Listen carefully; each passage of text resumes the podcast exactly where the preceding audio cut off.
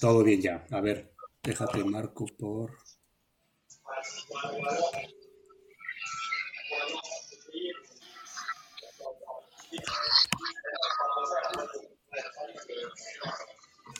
Listo, nada más quítale el sonido a tu teléfono y ya.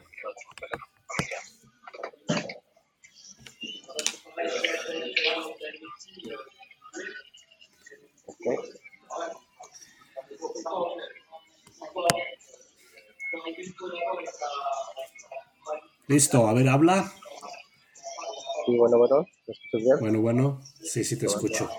Perfecto. Está bien, bueno. ¿Qué onda, Jaime? Pues por fin se nos hizo. Hombre, después de cuánto tiempo, un año, ¿no? Casi de intentarlo. un año, no sé, se me pasó el tiempo. No, no, no, no tanto, pero casi, casi. Si fue un año puede ser posible, ¿eh? que la verdad es que siempre ando a la carrera y, y pues bueno, pasaron varias cosas, pero ya estamos aquí. Muy bien, oye, pues te agradezco mucho que hayas eh, aceptado la invitación. Y este, bueno, pues para todos los que escuchan el, podcast, hoy tenemos a, a, un invitado, pues está muy lejos. Bueno, se me hace muy lejos. ¿Dónde andas? Bueno, dependiendo de dónde estemos todos, ¿no? Pues sí, dependiendo de todos, pero... pero muy lejos o muy cerca. hablar de Japón se oye muy lejos siempre. Sí, claro. claro, claro. Pues bienvenido, Jaime. Este, háblanos de ti, ¿por qué? Primero, ¿por qué andas en Japón? A ver, ¿cómo fue que llegaste hasta allá? El amor, el amor me trajo hasta las tierras del sol. del sol naciente. Sí, este, que conocí a mi esposa, eh, nos conocimos en Canadá. Ok. Y ahí estuvimos viviendo en Canadá como tres años. Eh, desde que nos conocimos, pues. Nos fuimos a México un par de años más y ya decidimos venir acá a Japón a probar suerte por estos lados. Ok, entonces tú estás... ha ido muy bien. Muy bien, ¿no? Se nota. Oye, este, entonces tú saliste de México, primero te fuiste a Canadá. Sí, pues bueno, siempre anduve este, viajando. siempre me ha gustado viajar mucho. De pata de eh, perro. Pero sí, pero allá en Canadá fue uno de los lugares donde, donde más me marcó. Y pues allá conocí a mi esposa, este, ahí aprendí gastronomía, pues varias cositas que, que, me han marcado y me han formado y son parte de mí hasta el momento. Muy bien. Oye, este, ¿tú de dónde eres exactamente? ¿De México? De, de Guadalajara. De Guadalajara. De Guadalajara, órale. Muy bien. Bueno, nací en Nayarit, en Tepic, Nayarit, pero me crié en Guadalajara, entonces pues siempre digo que fue donde, donde me crié. Ok. ¿Cuánto llevas ya en Japón? En Japón ya van a ser. Ay, ya van a ser ocho años este próximo marzo. Se va el tiempo muy rápido aquí. Ocho años ya. Sí, ya eduqué, llegué el 17 de marzo. Vale. ¿Qué tal? ¿Cómo te sientes? ¿Has ido a México en esos ocho años? Yo creo que sí, ¿no? Me imagino. Sí, sí, eh, en repetidas ocasiones eh, he tenido la fortuna de poder regresar pero pues de cualquier manera uno con el tiempo, como he estado fuera de México alrededor de 20 años probablemente, o 18, 19, entonces aunque regreses muy seguido, pues te sigues sintiendo como que como que de otra parte, ¿no? Claro, extranjero por todos lados. Sí, pasas a ser un extranjero, exacto. Eh, a donde vayas eres un extranjero, ¿no? Claro, sí, sí, sí, claro tú me has de entender perfectamente. Entonces, sí, aunque he tenido la fortuna, la fortuna de regresar, eh, pues no dejas de sentir como que, que sí pasa el tiempo y te vuelves un desconocido incluso entre tus amistades, ¿no? En tu tierra también, claro, sí, sí, sí, sí. No, y con una cultura tan distinta a la nuestra como es la de Japón, ¿no? Digo, acá en Europa las cosas son parecidas. dime. Varios de mis amigos ya me, me dicen que, que me hice muy japonés, Y yo digo, pues, ¿cómo? ¿De dónde, no? Sí, pero también los japoneses aquí me dicen, piensan que soy japonés a veces. Y bueno, pues, ya si de las dos partes piensan que, que soy local. Te estás convirtiendo en un japonés, Sí, me ando convirtiendo en japo. Oye, y cuando vas a México, ¿qué es lo que, qué es lo que digamos, más disfrutas de, de México cuando vas? ¿Qué es lo que más te Pues ya sabes, en ese orden de más importante, como siempre, yo creo que todos, la familia, perdón, la comida, la familia y los amigos, Comida, familia. Sí, sí. Creo que todos tenemos esa misma prioridad cuando vamos a México a comer. Claro, a llenarse de amor de la familia y eh, a visitar a los cuates, pero, pero sí a comer todo el tiempo. sí, yo creo que antes, de llegar, antes de llegar a la casa de un familiar pasas primero a un, a un puesto de tacos, ¿no? Sí, claro. Ahora te veo ah, aquí en estos puestos, en estos tacos. Claro. ahí nos veo, ahí va a ser la reunión y ya de ahí vamos para dónde le damos. Oye, pues a propósito de tacos, pues tú tienes una, un, ¿cómo le llamaríamos? Restaurante. Una pues, taquería. Una taquería, sí, sí. Una taquería, ¿no? Lo que hicimos acá este, con la taquería fue una recreación de, lo que son las taquerías en México, ¿no? Este, En la calle, el, clásico, el típico puestito blanco de calle. Eh, y pues también tacos de, de, ese estilo con la tortilla chiquita medianona, eh, cebolla y cilantro y limón y tus salsas Nada pretencioso, pero, pero hecho para, o sea, para todos los gustos, pero la verdad es que te puedo decir con orgullo que la cabina se llama nuestra taquería.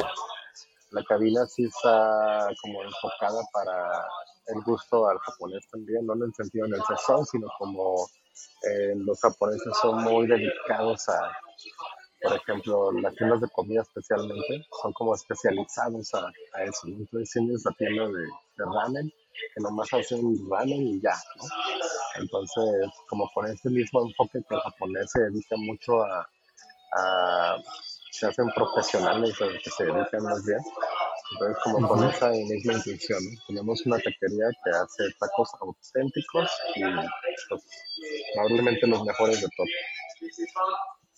La cabina se llama, ¿no? El puesto. ¿Por qué la cabina?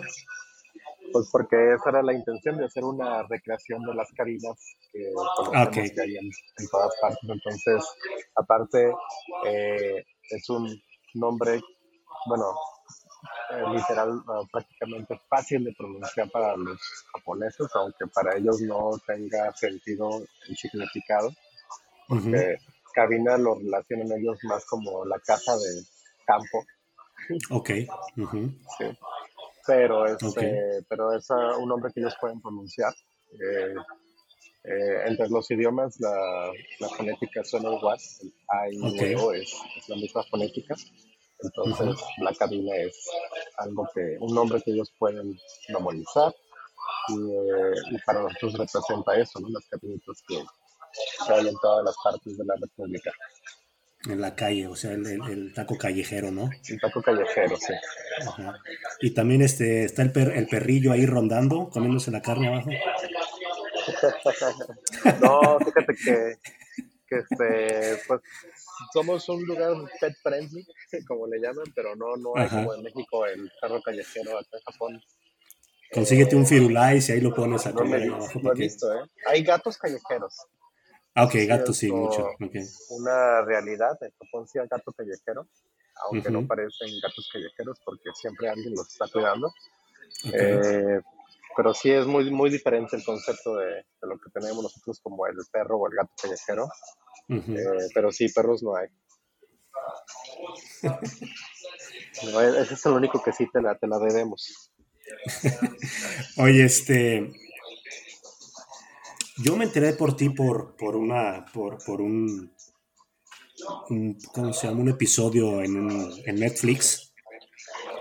Ah, sí. Que se llamó, ¿cómo se llama? ¿El qué? El episodio la, de... La bitácora del taco, ¿cómo se llama? Ah, la, eh, eh, sí, la, la, serie se llama eh, La Crónica de los Tacos. La Crónica de los Tacos, y tú sales en uno de ellos y salimos en la segunda temporada, temporada en el episodio de pescado,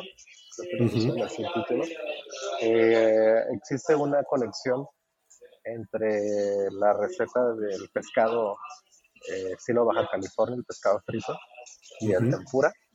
Eh, yo no sabía de hecho eso, este, pero pues si lo piensas bien, tiene, tiene bastante sentido. Así como también creo que el ceviche también es una influencia asiática eh, para curar el pescado, pues. Y, y pues bueno, eh, vinieron a grabar acá a Japón eh, algo relacionado con el tempura. Y ya eh, el equipo de producción, pues estando aquí, se dieron la tarea de buscar otras taquerías y pues, pues, tuvimos la oportunidad de, de, conocernos y de grabar una parte de, del episodio aquí con ellos. Estuvo bien, la verdad. ¿Y qué tal, qué tal fue? ¿Te divertiste? ¿Estuvo chido? Pues sí, digo, nos lo pasamos bien, pero pues eh, quieras o no, eh, tener muchas cámaras y una producción así de grande como, como ellos, a pesar de que pues se trata muy bien y, sabe manejar muy bien la situación, pues uno sí se pone nervioso, ¿no? Este, este, que te estén poniendo el micrófono y luego en el mismo tiempo te están poniendo luces adentro de la cabina y tú normal, ¿no? Como pues nada, tú así, normal, vamos a hablar, pero le estás viendo la cámara, no me veas a mí y quizás ah, sí, sí, pues, todo lo tienes que ir aprendiendo en el momento, entonces pues si te das nervios, te dan nervios, pero pues también emoción. Y, pues yo era súper fan de, de, la crónica de los tacos. Me acuerdo incluso que eh, en una de esas ocasiones que, que, sale, o que bueno, que se dio a conocer este, la crónica de los tacos como a nivel mundial, fui a México y con amigos tuvimos la plática de has visto estos shows, y ah, claro que sí los viste, que te parecen muy bien, y otros no, pues eh, opiniones diferentes, pues, ¿no? Y yo un día les dije así en esta plática, yo un día voy a estar ahí en uno de estos documentales, porque me encanta, soy súper fan de los documentales de Netflix. Ajá. Pues sí, me llegó, me llegó el día y dije, ay, qué hijo, qué padre. oye, oye, ¿cómo fue? ¿Tú los contactaste o ellos a ti? No, ellos los contactaron. De hecho, ellos eh, empezaron a investigar.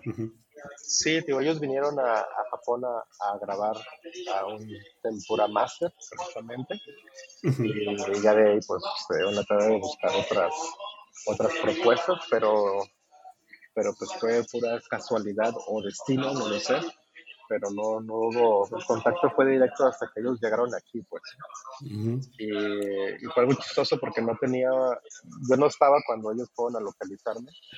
Y, dejaron una tarjeta pero pues la tarjeta viene el nombre del ejecutivo y la productora.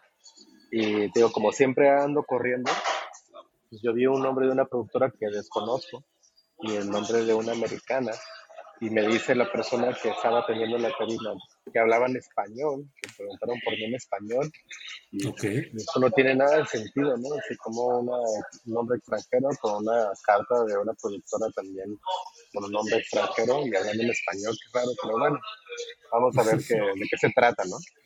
Y estuvimos en mensajes, eh, dos veces no llegaron a filmar porque se les hizo tarde, pues ya ves que ellos siempre andan a las carreras también. Entonces, como fue así, como un poco medio informal y, y todo, eh, pues yo no sabía que, de qué se trataba, ¿no? Eh, cuando llegan a, a, bueno, el día que finalmente ya acordamos verlos, llegan a la cabina unas personas con unas cámaras profesionales, una pareja, eran españoles, entonces yo pensé que eran ellos, y, me pongo a platicar con ellos, les empiezo a, a servir unos tacos de bienvenida y unas cucharadas y ya después les digo, bueno, cuando quieran grabar me avisan y nos ponemos de acuerdo y dicen, no, pues que no venimos a grabarte, nosotros estamos grabando nuestro viaje, nosotros estamos de vacaciones. Ok. me quedé así como, órale, pues, tú, qué raro. Tú, ya de, tú ya de muy rockstar, ya grábenme. Sí, sí, sí, pues ya cuando, cuando estén listos me avisan, ¿no? Ponte el maquillaje. Y a los minutos después llegó la verdadera producción. Y digo que se bajan así, pues, no eran como 16, 15 personas, ¿no? Entonces, Su madre. y todo así como rápido, rápido, porque había un carro atrás esperando, entonces bajando rápido todos de la camioneta y ellos pues, coordinándose. Y ya llega el director y me dice, oye, sí, la productora eh, Holly, creo que se llama la chica, venimos de este show, ¿lo conoces? Crónica de los tacos. Y yo, ah, claro que sí lo conozco, ¿no? ah, pues te queremos grabar rápido, una media hora. Y pues, ¿cuál? Fueron como cinco, cuatro horas de, de estar grabando. Ellos acabaron, de hecho, su, su rodaje aquí con la cabina, entonces, pues, estaban tomando y celebrando, ¿no? Porque ya acabaron finalmente lo que venían a hacer a Japón conmigo. Y pues, estuvimos dándole la cerveza y al saque. Estuvo, a gusto, pero, pero bien nervioso, la verdad. No, pues qué padre, qué padrísimo que te lleve esa oportunidad, ¿no? Oye, ¿tus tacos de qué son? ¿De qué, qué, qué, son? A ver, son... Eh, Mira. ¿Pescado? Tenemos, eh, pescado. Eh, uno vegetariano que se va cambiando conforme este, tenemos un pollo con limón y jugo de naranja.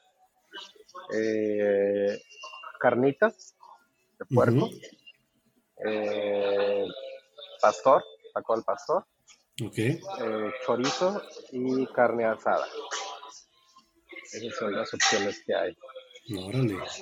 Y, salsas picosas. Eh, tres estilos. Una que no pica nada, un guacamole, una salsa de guacamole que no es para nada picante.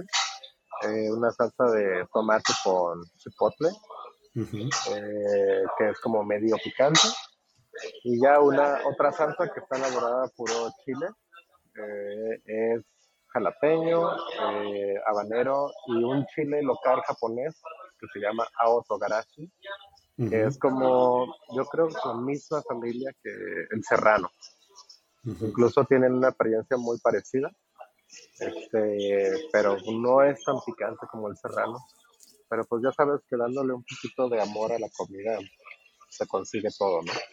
Entonces, este, pues los, los atemas un poquito los chiles antes de utilizarlos y ya les levantas un poquito el picor y entonces sí, sí da un buen kick. Esa es nuestra salsa más picante, la combinación de tres chiles. De, hecho se llama El Diablo y es súper famosa la salsa.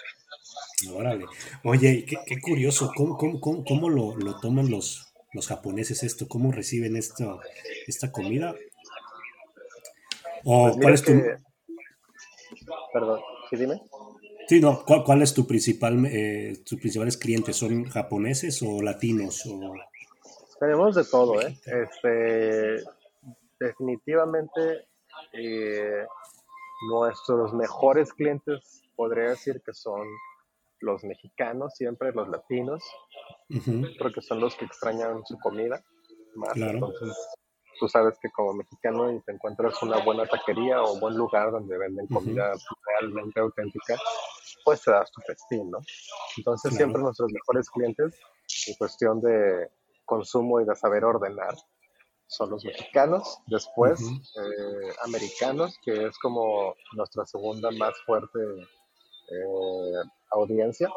Eh, yo no sabía, bueno, tienes como que una idea de la influencia de la comida mexicana en, Estados Unidos, pero no sabía que lo, realmente lo tomaban como si, como que si es su comida de casa, ¿no? Eh, la mayoría de nuestros clientes americanos es como, this is home food, esto es mi, comida de casa. De casa, Realmente lo, lo, lo, toman como, como de ellos, ¿no? Eh, y otro 50% es el cliente local.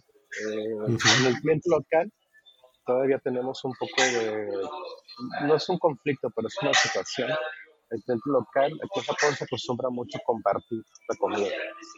Entonces, nosotros estamos eh, localizados afuera de un bar de cerveza artesanal. Entonces, la gente va ahí a echar el chupe y luego se comen los taquitos. Pero los japoneses lo comparten. Entonces, a veces es como, como, bueno, tú sabes, nosotros como mexicanos una sentada de tacos te pides un plato para ti, cuatro o cinco para empezar, tres mínimo.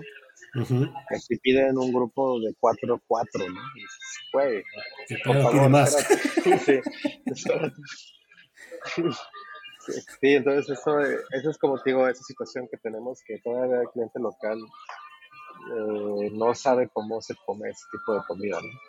Ah, se procura explicarles cuando cuando hay la oportunidad de hacerlo, porque a veces están muy ocupados y no se puede más que tomar la orden y así como va. Pero, pero sí ha sido algo chistoso pues con el cliente local, ¿no? que lo sigue viendo como un platillo para compartir, como lo es en la mayoría de las situaciones en Japón cuando salen a beber es para compartir la comida al centro. Y este, pues aquí los tacos no, los tacos son personales, ¿no? Entonces yo siempre les hago la broma de que es como el sushi, ¿no? Así tú pides un sushi para ti, no para compartirlo. Entonces, igual los tacos son los que te vayas a comer, esos pides, y ya el siguiente, tu, tu, acompañante pide los suyos también, ¿no? Claro. Eh, es como la comparación más similar de, de, cómo comer el taco para ellos, pues igual como das el sushi, pides los tuyos. Como sushi. Sí.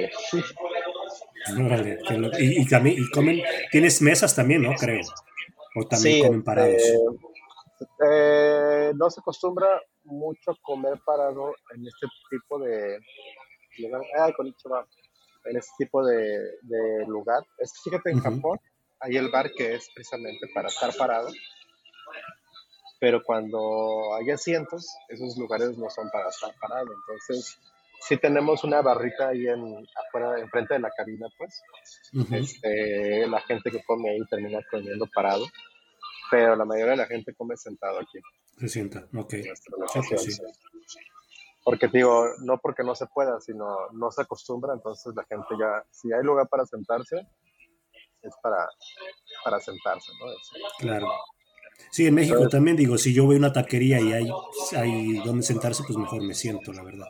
Sí, claro. Pero si, si no hay dónde sentarse, te los comes parados. Parados, claro, claro, exactamente. Acá la gente, si no ve dónde sentarse, se va a otro lugar porque está lleno. Ok, ya, ya. Sí, entonces ese es el detalle, pues, ¿no? Así que dicen, ah, está lleno, ah, pues luego regreso y dicen, no, te puedo servir sin ningún problema, pero. Claro. Es parado, ¿no? En la barrita, claro. Sí, sí. Oye, ¿y qué tal el, el idioma? ¿Qué, cómo, ¿Cómo te fue o cómo te va con el idioma? No inventes pues todavía me va. Este, es un idioma, bueno, no sé si sea difícil, a mí se me ha hecho un poco difícil de aprender. Eh, yo aprendí a hablar inglés sin estudiar, de hecho, eh, solamente practicando, oyendo música, leyendo los subtítulos de películas, ya en la práctica con las personas hablando de tu a tu, eh, la pronunciación y gramática, eh, preguntando y así, ¿no? Aquí con el japonés no he podido hacer lo mismo porque leer es un poco complicado. Tienen tres alfabetos.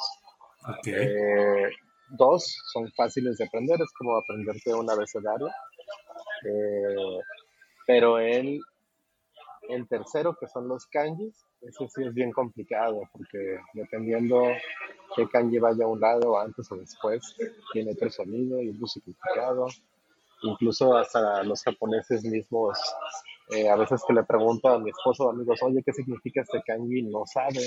No saben. es que es un kanji que no se utiliza, muy viejo, puede ser que esto, pero no estoy muy seguro.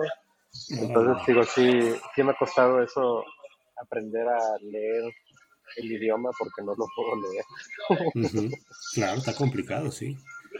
Pero ya necesito, la verdad es que ahora que, tengo la cabina, este, me he dado de topes muchas veces de voy a aceptar alguna licencia o algún, incluso hasta un depósito en el banco. Cuando tengo que pagarle un proveedor, le mandan sus datos y uno tiene que llenar el, el formulario para mandar los datos y te piden que pongas los domicilios. Y tú lo tienes que escribir, ellos no te ayudan y pues te primero una fórmula que tú no sabes leer, ¿no? Entonces, oye, pues a ver, explícame, ¿no? Ya te explican, pero no te pueden ellos ayudar porque por ley ellos no pueden eh, escribir ningún documento, ¿no? Claro. Entonces, lo que te puede tomar, no sé, 15 minutos, 10 minutos, a mí me toman media hora, a veces más. Entonces, sí, este, ya me quiero poner a estudiar más. Hablarlo, puedo hablarlo, me puedo comunicar bastante bien de cuando llegué, creo. Yo que incluso ahora que hablo con japoneses, ya en el principio de la plática piensan que soy japonés, porque ya me atoro y dicen, pues, ¿de dónde eres? No? Ah, pues Árale, también lo pensé que era japonés. Sí, pero, ya llegó un punto en el que me atoro en la plática que ya no, mi vocabulario se acabó. claro. Y ya Ahí se dan cuenta que no eres japonés, digamos. Ajá, sí, ya les digo, no, pues soy mexicano. Ay, pensé que era japonés. Oye, ¿la cabina cuánto lleva exactamente con ella entonces? La cabina tiene tres años. Tres años. El próximo 15 de septiembre va a ser nuestro cuarto año. Órale, ah, lo pusiste en fiestas patrias. Sí, sí, con, ese propósito para, para celebrar con, con todos los paisanos. Oye, pues qué fregón. y este. Sí, que afortunados, la verdad. ¿Y qué tal? Perdón, dime. No, dime tú, dime. digo, ha sido bastante pues, esfuerzo lo de la barrera del, idioma, al principio pues sí, costó mucho trabajo, pero, pues bueno, ya sabes que con, con esfuerzo y paciencia todo, todo siempre se consigue, ¿no? Y cuando estás fuera del país, eso es lo, lo que más tienes que, que recordarte, ¿no? Que, porque pues tú sabes, estando fuera de un país y, con costumbres completamente diferentes, eh, llega a sentirse una persona un poco como sola, eh, es un sentimiento como de soledad. Eh, y luego te quieres, quieres hacer cosas, pues, porque tienes esa motivación, esa intención, pero pues es un sistema completamente diferente a lo que estás acostumbrado y te encuentras con esas limitaciones, pues, o, cosas que podrían ser como tan sencillo como llenar un formulario que no lo entiendes y entonces ese tipo de, situación este, se acumula, se acumula, es como, como un sentimiento raro, entonces yo creo que, eso hay que recordárselo uno siempre, ¿no? Este, hay que tener paciencia y echarle ganas, ¿no? Si, si se puede, porque así como, como ahorita yo, yo tengo el ejemplo de otras personas, ¿no? Así que lo veo, ¿no? Eh, que ahora ya son eh, dueños de varias eh, diferentes tipos de empresas, extranjeros aquí en Japón, hablan perfectamente el idioma y así lo he visto en otras partes del mundo también. Entonces, pues sí se puede, la verdad es que no debe ser una limitación, pero, pero pues te puede llegar a, a, costar bastante trabajo, eso sí, eso sin dudarlo, ¿no? Bueno, pues es que todo lo bueno, este, pues cuesta, ¿no? Trabajo. Oye, ¿y qué tal la vida en Japón? ¿Es cara? Eh, pues, mira, ya no sé, la verdad es que hay, hay cosas que, que a mí se me hace barato, o sea, mm, más bien como un resumen de si la vida en Japón es cara o barata, lo que te puedo decir es que la calidad de las cosas es alta. Okay. Este, aquí la gente tiene una calidad de vida alta eh, en todos los sentidos, pues. Entonces, por la calidad de las cosas que hay y la calidad de vida que te puedes dar, eh, creo que no es caro, porque pagas por un mejor valor y a veces eh, puede ser mucho más barato, por ejemplo, una renta aquí que en Nueva York. Eh, a pesar de que son como ciudades muy parecidas en cuestión de los alquileres son así cuartitos chiquitos, así por, por que no hay mucho espacio. Eh, pero yo sé por mis amigos que vienen de Nueva York, ellos se ríen, ¿no? No, es que tú puedes pagar una casita con la mitad de lo que pagas un cuartito de Nueva York.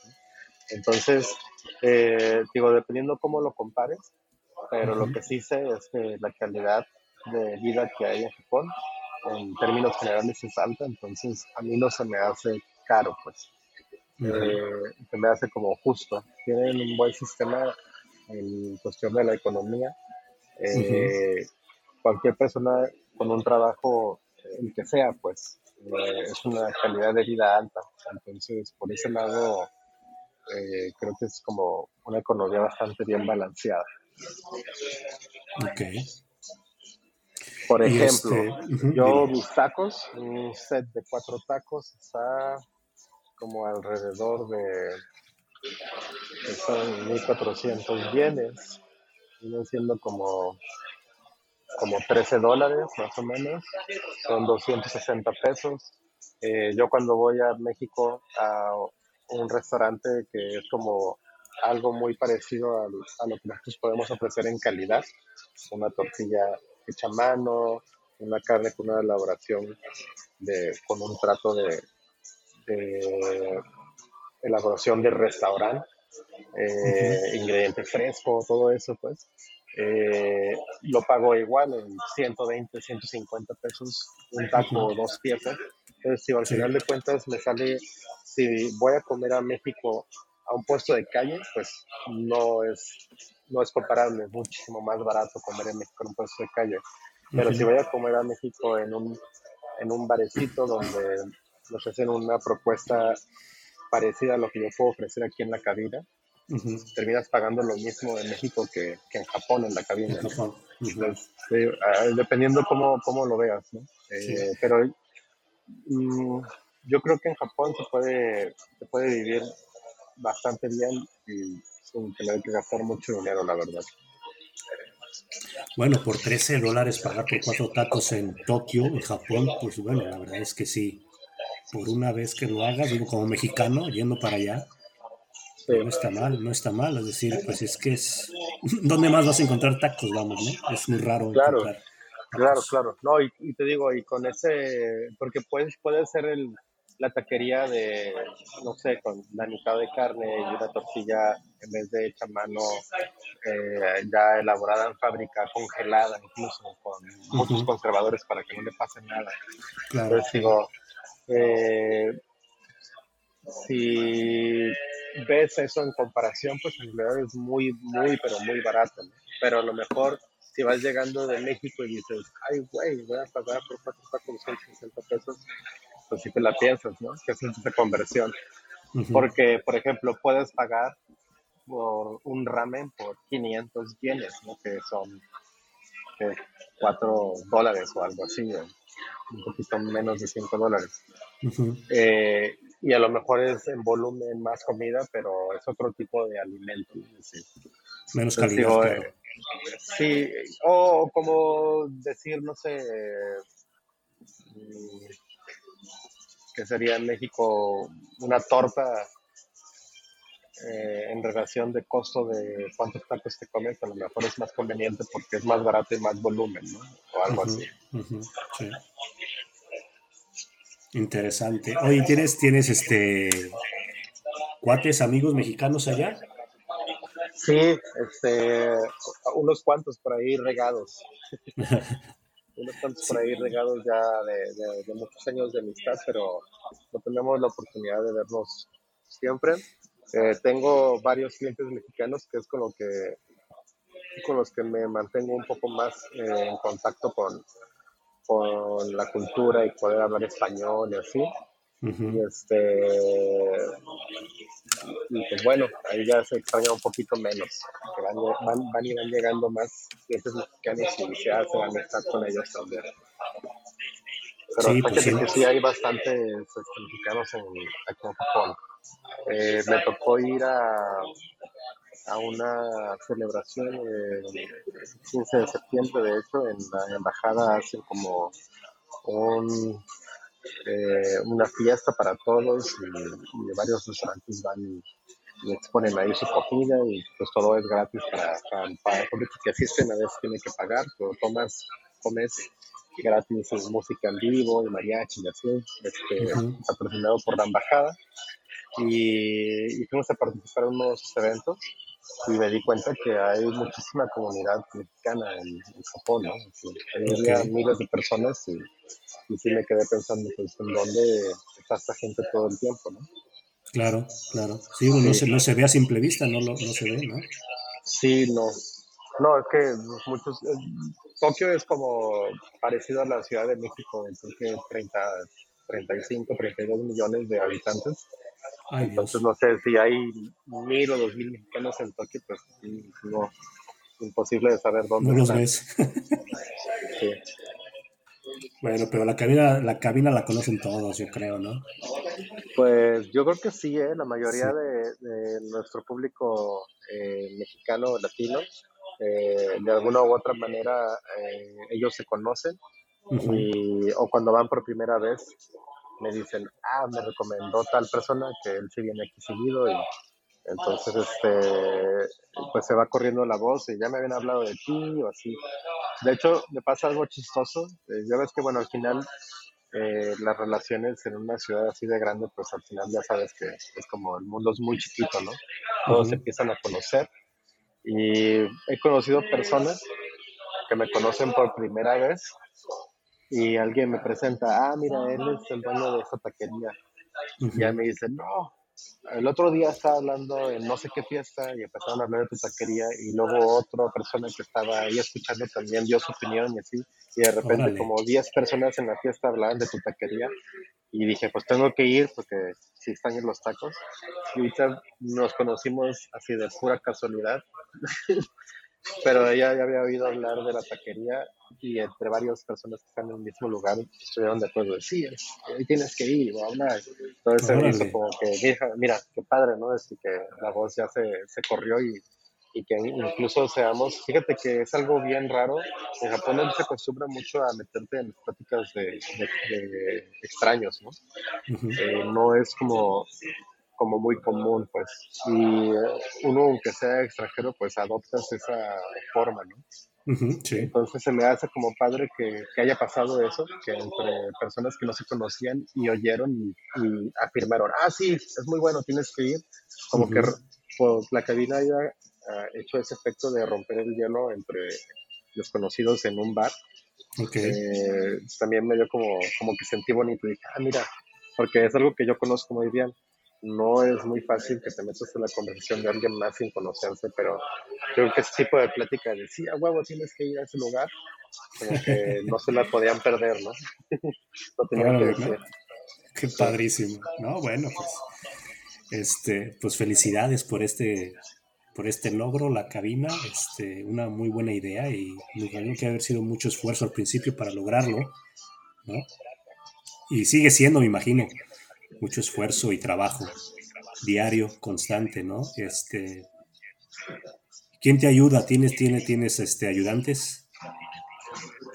Eh, sí, mira, ahorita tengo dos personas que me están ayudando, un chico japonés eh, y una chica japonesa que ella es mexicana 100%. Este, habla español, le gusta mucho la cultura, eh, la comida también. Eh, de repente, el otro día hice menudo y, lo conocía perfectamente. En cuanto llegó a la cabina, me dice, mm, huele a menudo, ¿no? Reconoció el aroma. Eh, ya lo probamos juntos porque pues, era mi primer intento de menudo. Y ya me dio su punto de vista y así. Entonces, eh, estoy afortunado pues porque siempre ha habido rotación en la cabina. En estos tres años he tenido la fortuna de tener varias personas eh, ahí ayudándonos, pero siempre como que cada vez que cambia un staff llega otro, eh, no sé, en, ese, en ese proceso que a mí me ha tocado ser como el mentor de, de las personas que han trabajado con nosotros, explicarles un poco del concepto de la comida mexicana, pues, eh, el sabor y todo, para que lo puedan ellos también replicar. Entonces siempre me ha tocado que cada vez que cambie el staff, llega un elemento como que con más pasión de aprender la cultura mexicana y el sabor. Y, y, pues se hace algo muy interesante para mí también, ¿no? Porque pues digo, uno está corriendo la taquería como negocio, y nunca te imaginas que aparte también vas a ser como mentor de personas, Claro. Eh, que aparte les guste estar ahí eh, con esa intención de aprender y, de conocerte también, ¿no? De conocer un poco más de la cultura y de estar en esa situación con, con el cliente latino o mexicano y, tener esa convivencia con ellos, pues. Entonces eh, es algo es algo bonito, pues. La cabina no solamente es la taquería o, o el lugar de trabajo, sino que están pasando muchas cosas ahí, ¿no? ¿Es fácil, ¿Es fácil trabajar con japoneses ya así directamente? Eh, yo creo que eh, sí y no. Eh, muy personalmente, los japoneses tienen un estilo de trabajo muy automatizado. Muy automatizado. Entonces, a un japonés, si tú le tienes un sistema y de A, B, C, D, así lo va a hacer no importa lo que pase, así esté bien ocupado y le dices, necesito que hagas esto y esto y esto y esto, va a buscar la manera de lograrlo, ¿no? Eh, no te pone excusas de, ay, no, es que estuve...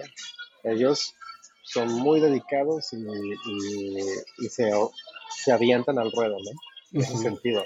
Por otra parte, eh, parte de lo que he tenido es también como son muy así sistemáticos, la improvisación les cuesta, ¿no? No saben improvisar. Eh, la cabina sí requiere a veces mucho de improvisar, ¿no? Entonces, eh, para solucionar eso, pues ahí estoy coachándolos constantemente eh, a través de los pequeños errores, situaciones, etcétera. Pues estarlos coachando para, para poderlos eh, explicar y tener como esa flexibilidad en, cada ocasión, ¿no? Claro. Eh, entonces digo, es, es positivo, no quiero decir negativo, pero también como que a veces es como, ay Dios, después de trabajo lo he improvisado. O sea, estos son personas que desde su sistema lo van a seguir al pie de la letra, eh, sin importar la situación, pero ellos sí pueden seguir el sistema. La improvisación eh, es algo en lo que tienes que estar constantemente darle coacheo y pues bueno, he aprendido que, que así es trabajando con ellos. Este, y pues en verdad bien, la verdad es que también ellos han aprendido conmigo eso de improvisar. A veces me gusta que tengan esta iniciativa, no siempre es la, la mejor solución, que es ahorita en lo que estoy trabajando con mi nuevo equipo. O sea, ya logré que tengan iniciativa propia, pero ahora falta como que pulirles ese lado de buscar siempre la mejor solución, ¿no? Harim, pues ¿dónde, dónde te podemos encontrar? qué, redes sociales manejas? Eh, manejamos Facebook y Instagram, los dos con el mismo nombre, es La Cabina Tokio.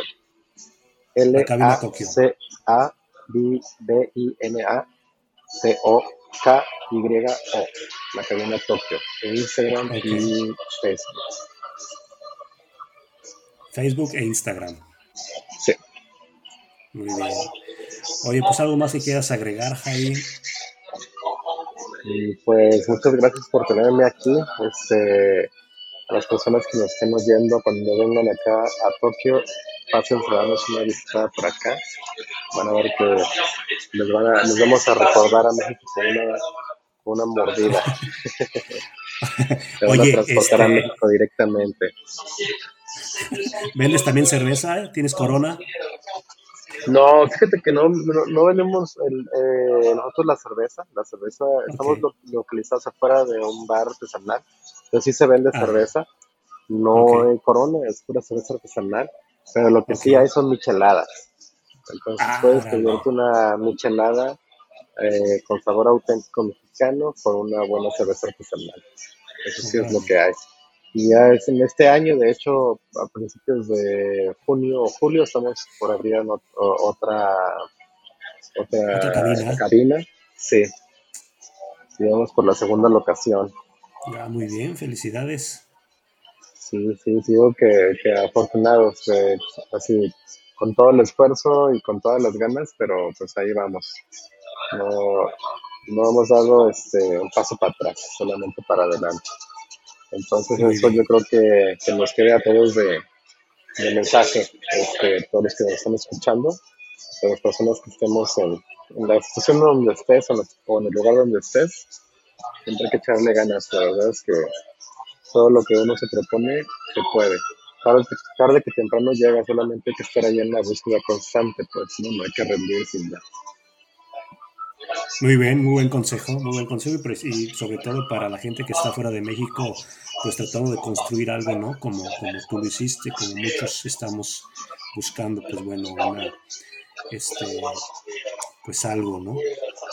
Sí, fíjate que es interesante. Yo creo que, de hecho, mira, a través de la cabina y nuestra presencia en redes sociales, cuando ha venido eh, algún youtuber o, o algún personaje de, que está siempre en redes, eh, siempre llega mucho mexicano o mucho latino que se llega y se acerca a mí para pedirme consejos y, y este y que explico un poco más de mi experiencia de cómo montar un negocio porque yo estoy en la misma este la misma meta no entonces digo es yo creo que nosotros siempre como que tenemos esa mentalidad de, de pues tratar de superarnos especialmente si estás en un lugar tan lejos, pues quieres quieres, quieres lograrlo, ¿no? Así, eh, y, se me hace que tenemos eso, eso mucho en común, muchas de las personas que vivimos fuera, ¿no? Te vas, dejas todo, pero te vienes a instalar y, te vienes a instalar bien, ¿no? Este, entonces, pues sí, ah, hay que hacerlo, ¿no? Eh, y pues para, para, lograrlo, pues hay que estar ahí en, en, esa, en esa marcha, ¿no? Y eh, aprender lo que se necesita aprender, eh, echarle las ganas, a veces hay que perder también, pues las veces que se tiene que perder también, de cualquier manera perdiendo se aprende, pues, ¿no? Este, pero yo siempre a la gente que se acerca a mí, siempre les recomiendo eso, prepárate bien, este, piénsalo muy bien, ponte bien en la búsqueda y las puertas se te van a abrir, ¿no? Tarde que temprano se abren, entonces, pero sí hay que tener una meta muy firme y muy clara y no echar un paso para atrás, porque sí va a haber derrotas, pero pues así es como, yo creo que como más fácil le queda uno grabado no volverla a, hacer esa, sí, no volverla a cagar. Exactamente. Jaime, pues muchas gracias, te agradecemos mucho, te agradezco mucho que estés aquí. Este, pues después de pues mucho tiempo se nos hizo tener esta entrevista. Te agradezco mucho. Sí, sí, qué padre, Alex. Pues ojalá que que les sirva mucho a los que nos escucharon. Y estamos en contacto. Si algún día vienes para acá, también échanos una vueltita por acá, por favor. Cuando ande por allá te, te contacto para echarnos unos tacos. Perfecto. Y unos sushis también. Y unos sushis también. Sale pues, cuídate mucho. Y Dale, Alex. Hasta luego. Hasta luego. Hasta luego. ¿Qué onda, paisanos? Pues ese fue Harim, taquero en Japón Qué orgullo, hasta allá llegan los tacos hasta Japón, ¿no? Ya, entrevistamos a Eric una vez, taquero en, en Alemania, en Nuremberg, y ahora en Japón. Y así como ellos dos, hay muchísimos mexicanos emprendiendo en el extranjero y seguiremos buscándolos para entrevistarlos a todos. Muchas gracias nuevamente, no olviden seguirme por favor en Instagram y en Spotify para que no se pierdan las entrevistas. Por lo pronto, hasta luego.